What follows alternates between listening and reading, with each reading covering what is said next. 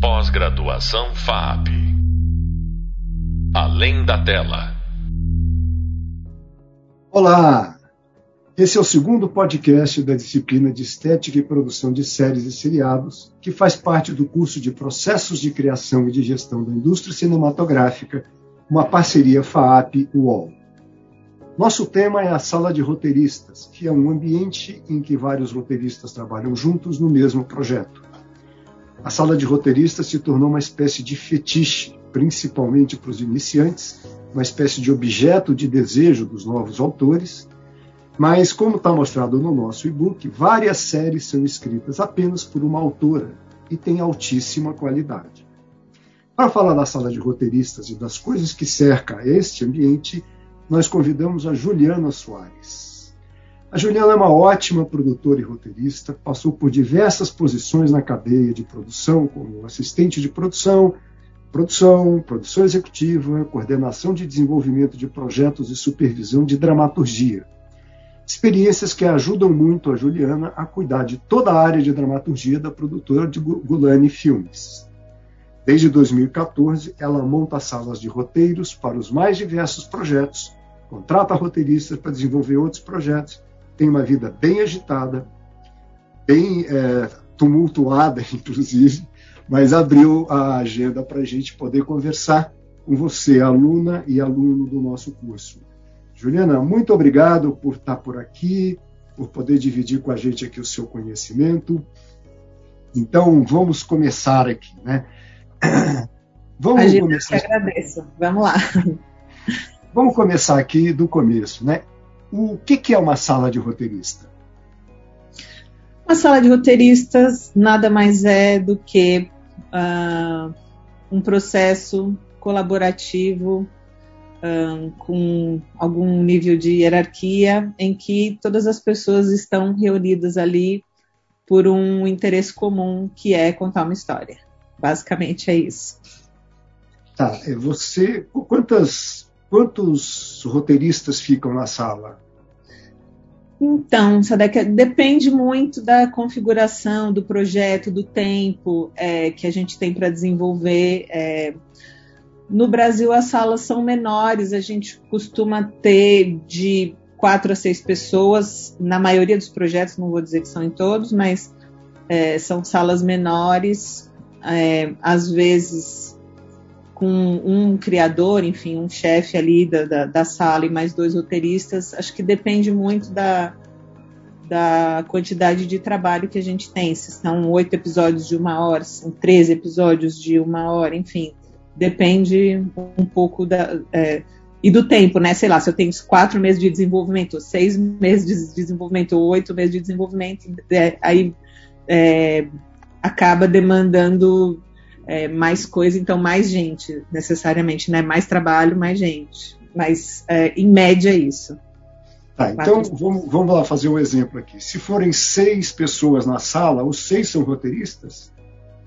Normalmente não. Normalmente a gente tem um assistente de roteiro, que é a pessoa que organiza ali todas as pautas do, do dia é, e de alguma maneira ali uma, uma mão para o chefe de sala, que é a pessoa responsável por, é, vamos dizer assim, organizar o trabalho do dia da sala, é, decidir o que vai ser discutido ali, entender quais são as ideias, separar né, o joio do trigo, as ideias boas das ideias que não são boas. É, e de alguma maneira essa pessoa ou é o criador ou responde para o criador então, é, tem essa função também de manter a unidade artística ali do, da obra.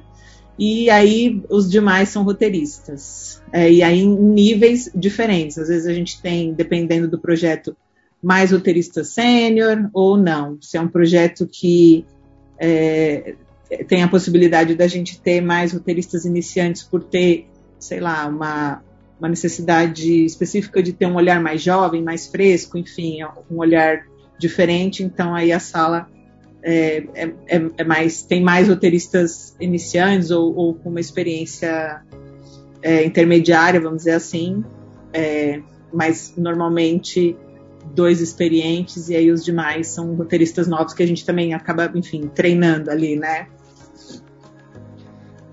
Como é que você, você, você é, faz essa escalação? Né? Você falou, do, são dois, tem a head, depois tem dois roteiristas sênior, depois tem lá, supondo mais dois ou três iniciantes, né?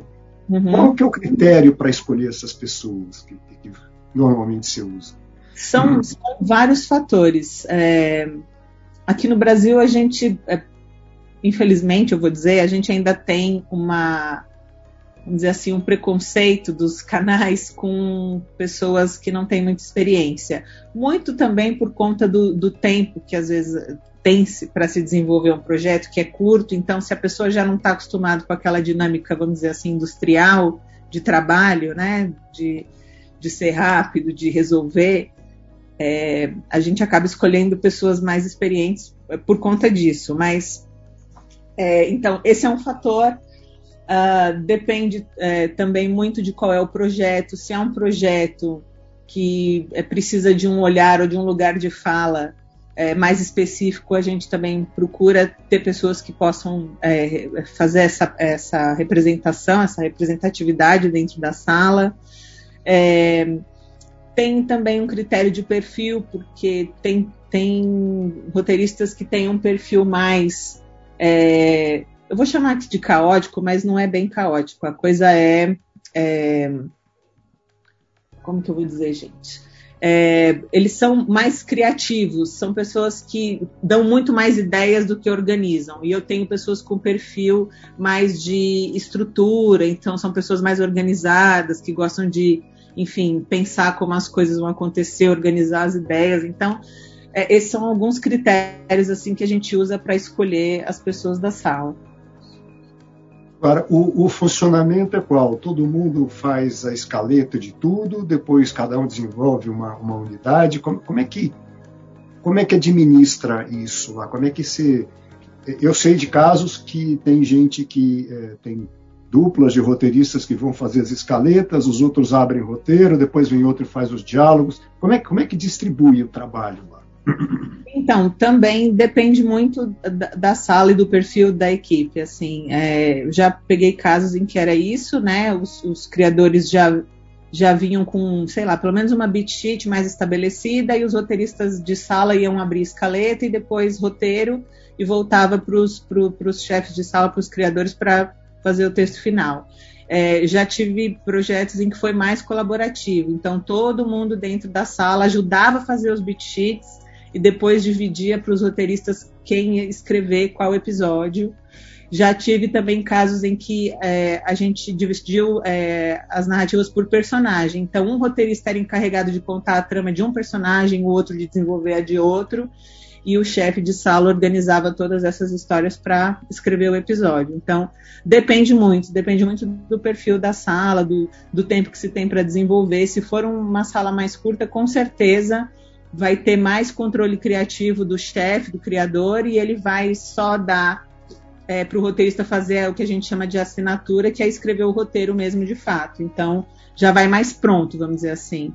Agora, se é um projeto que tem mais tempo de desenvolvimento, é, de repente é mais interessante ter esse olhar mais plural já na construção das escaletas, enfim. Então, é, vai ser mais colaborativo desde o começo. Então, depende muito.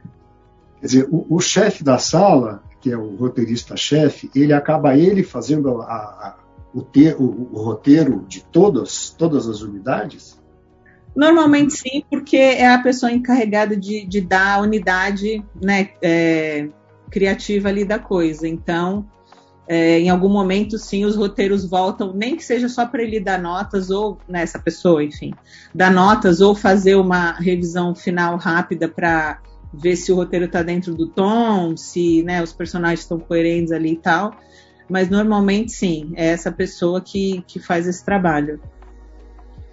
Então não, é, não, não são os roteiristas presentes que finalizam o roteiro, é, é, é o roteirista-chefe.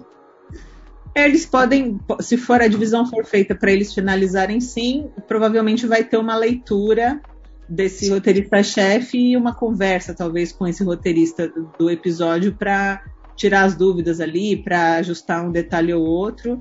É, e, e, e, de fato, quem vai assinar é o roteirista que escreveu o roteiro. Isso, isso não muda, independente dos casos. Mesmo que tenha sido o roteirista-chefe a, a, que finalizou. Não, sim, o roteirista que escreveu sempre assina. É, é sempre o roteirista e não a chefe de sala. É, o roteirista que escreveu o roteiro assina o roteiro e o chefe de sala às vezes assina como é, texto final, às vezes ele assina só como criador, porque, enfim, é o, ele já é o criador, né? O, o roteirista-chefe também é o criador, então ele assina, então é, depende muito, assim, mas normalmente. Normalmente não, né? É, obrigatoriamente o roteirista que escreveu assina o roteiro dele. Tá, qual, qual que é a função é, ou o conjunto de funções da, da, da roteirista-chefe?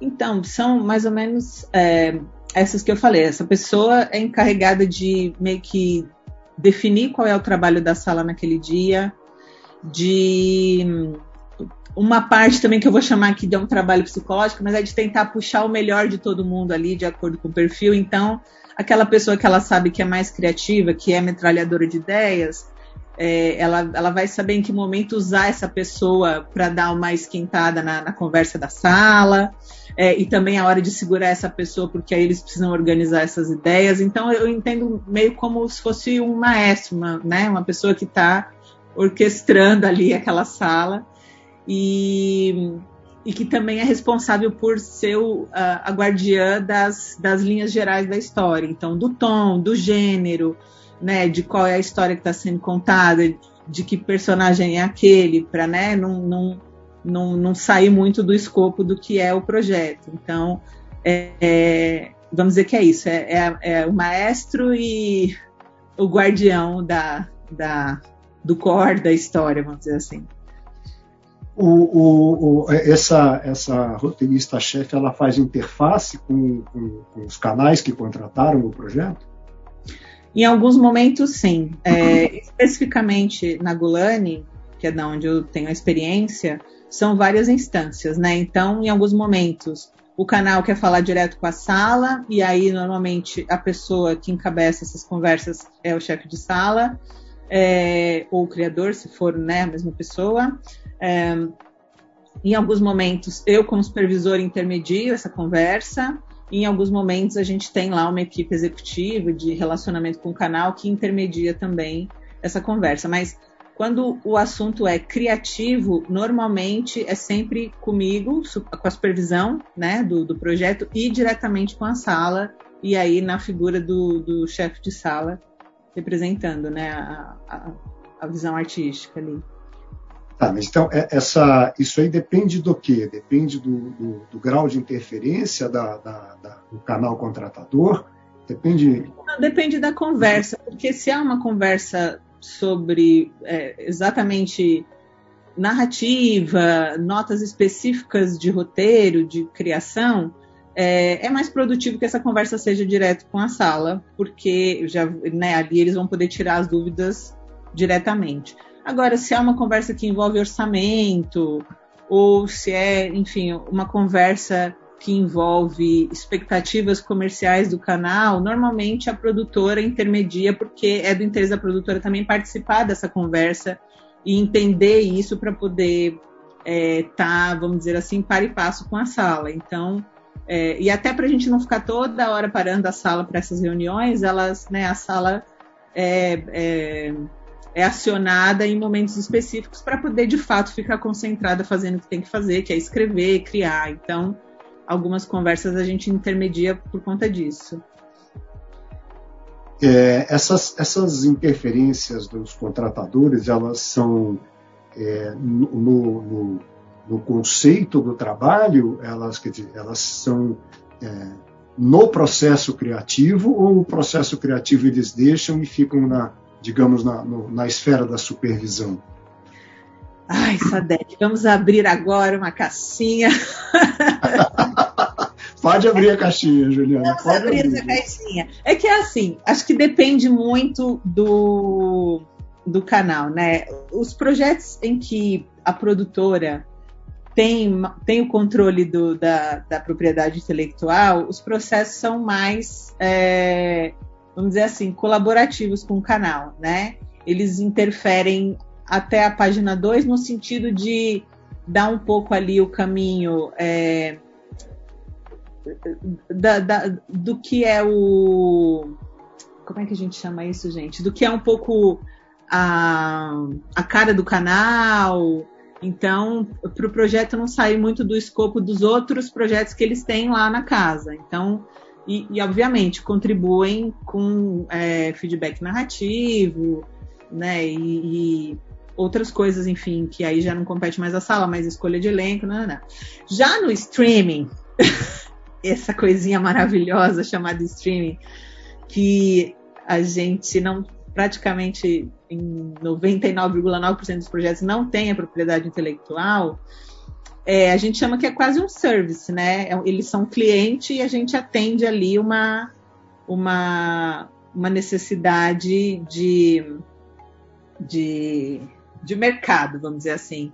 Então, por mais que tenha ali uma, uma, uma linha geral, uma essência criativa que fica se preservada quando se assina esse, essa parceria, né? Enfim, quando eles, vamos dizer assim, compram um projeto, né, da, do criador.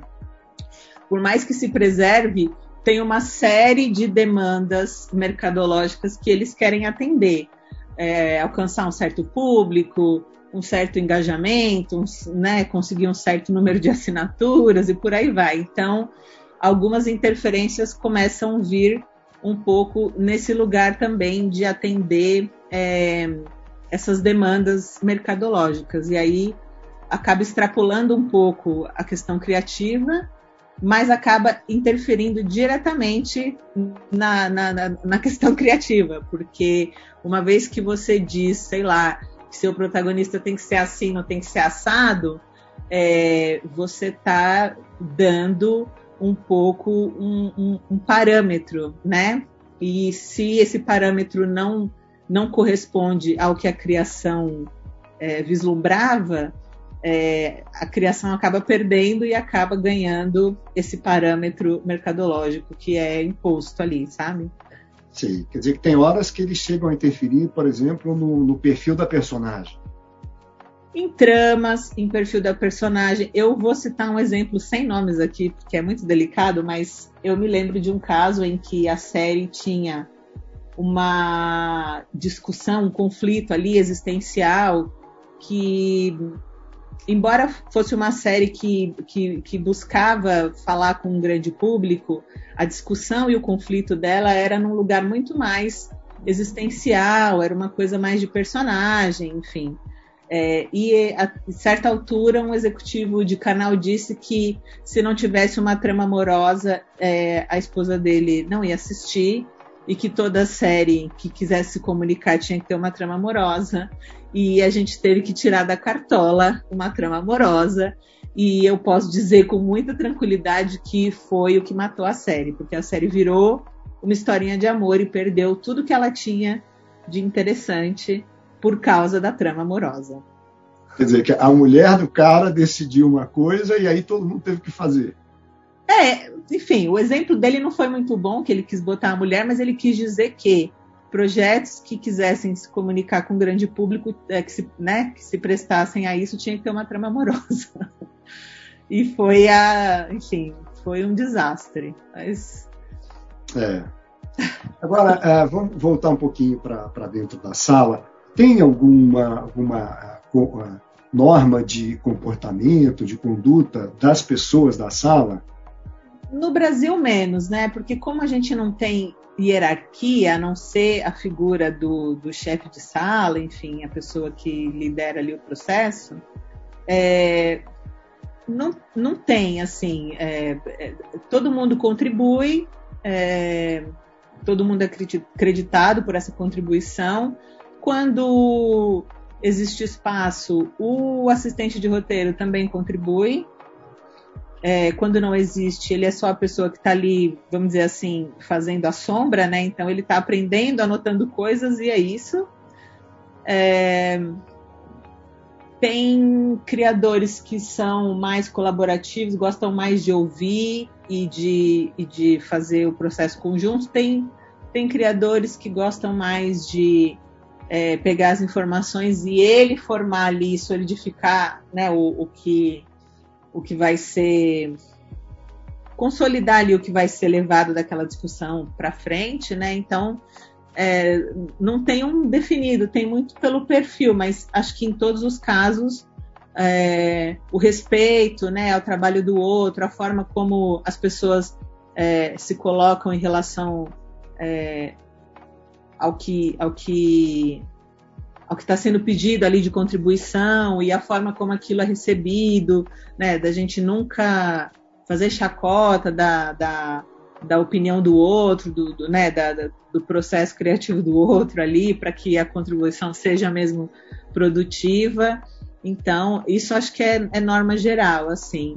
E aí é isso, depende muito do perfil de quem está na cabeça para dizer se é, vai ser mais todo mundo ajudando ou se vai ser mais você contribui eu decido que eu quero aproveitar disso não. Tem a situação de, por exemplo, a sala faz uma, uma proposta e o, o head é, da sala é, não encaminha por, por, porque, por exemplo, já discutiu esse assunto, ou, enfim, gera um problema ali delicado entre o head e a equipe, porque a equipe está propondo uma coisa e o head está vetando. Tem esse caso? É, eu acho que eu, eu nunca vivi assim uma situação tão intransigente, mas eu acredito que tem assim. Já ouvi muitas histórias por aí que eu não, enfim, só ouvi histórias, não vivi a experiência, mas de, enfim, todo o trabalho do dia de uma sala no final do dia ser jogado fora porque o chefe de sala à noite dormiu e no dia seguinte acordou e achou que não era nada daquilo e, e perdeu-se todo aquele trabalho do dia anterior. Então, é, já, já ouvi histórias assim, ou sim, de, ou de repente a sala toda contribuir, está levando a, a história para um caminho, e aí, em determinado momento, é, eles receberem a informação de que tudo aquilo, todo aquele caminho que eles estavam desenvolvendo caiu e eles têm que mudar tudo porque quem estava lá na cabeça decidiu que queria mudar tudo ou decidiu que não era nada daquilo, enfim. Já ouvi histórias assim. Obviamente que não é o mundo ideal, nem o que a gente busca como profissionalização da sala, né? Mas infelizmente ainda acontece. É, tem, tem, tem caso de fazer troca de pessoas no processo? Sim, sim. É, normalmente a gente avalia o rendimento ali do, do, do talento, da, da integração desse talento na sala, é, discute muito com quem está na cabeça se é, esse processo mais caótico é importante ou não, ter essa pessoa mais reativa é importante ou não. Então, às vezes, não tem, não tem só a ver com desempenho, tem a ver com o funcionamento da sala como um todo, se aquilo contribui ou não, se aquelas peças estão fazendo a engrenagem andar ou não e, e, e algumas vezes, é, mesmo conversando com a pessoa e pedindo, não, não, não houve uma resposta, então a gente foi obrigado a trocar. E traumatiza quem ficou? Traumatiza quem sai, eu acho. Ah. Traumatiza mais quem sai. Porque as pessoas. Isso também é um, é um problema, eu acho, cultural nosso do Brasil, que as pessoas levam muito para o pessoal. Elas não entendem que é, assim, elas reduzem a, a, performance dela naquele projeto, naquele específico momento, como, como se fosse ela. Então, elas ficam muito magoadas, é, enfim, saídas traumáticas, porque elas não conseguem separar que é, o que aconteceu é que não estava funcionando para aquela engrenagem, entende? É, é sempre traumático. Quer dizer, você tem que ter um trabalho de psicóloga também, é isso? Tem, mas aí não é só quando, quando manda embora, é o tempo inteiro, né? Porque às vezes é isso. Aí me vem reclamar porque a pessoa está sendo grossa, porque a pessoa está sendo intransigente, que a pessoa não escuta. Enfim, histórias mil. E aí você tem que ali tentar minimamente conciliar e, né, e tentar é, extrair o que de melhor as pessoas têm. Enfim, e, e conciliando esses conflitos, obviamente de uma maneira saudável, porque se, se ficar num lugar mais é, vamos dizer assim, violento, violento no sentido que eu digo de a pessoa se sentir ofendida e tal, aí já não funciona, né? Mas o que dá para administrar, a gente administra, faz essa essa parte aí psicológica. Ai, meu Deus, como é, administrar pessoas é sempre mais difícil, né? É muito mais difícil. E é 50% do trabalho na sala de roteiro, vamos dizer assim. Ai, ai, ai. Ô, Juliana, é, nosso tempo está esgotando aqui. Eu vou. Tinha mais uns assuntos aqui, mas é sempre bom a gente ter mais coisa, porque aí tentamos outras oportunidades. Ah. Juliana, eu deixa eu te agradecer muito pela excelente conversa, pelas informações que você trouxe, pela clareza com que você explicou aqui para os nossos alunos. E eu vou terminar aqui te agradecendo bastante, Juliana. Então, agora termina mais um podcast da disciplina de Estética e Produção de Séries e Seriados da parceria FAAP-UOL. Ouça o nosso próximo podcast, que será sobre produção de seriados infantis. Obrigado a você, aluna, a você, aluno, por nos ouvir e até breve. Obrigada também, gente. Prazer. Pós-graduação FAP. Além da tela.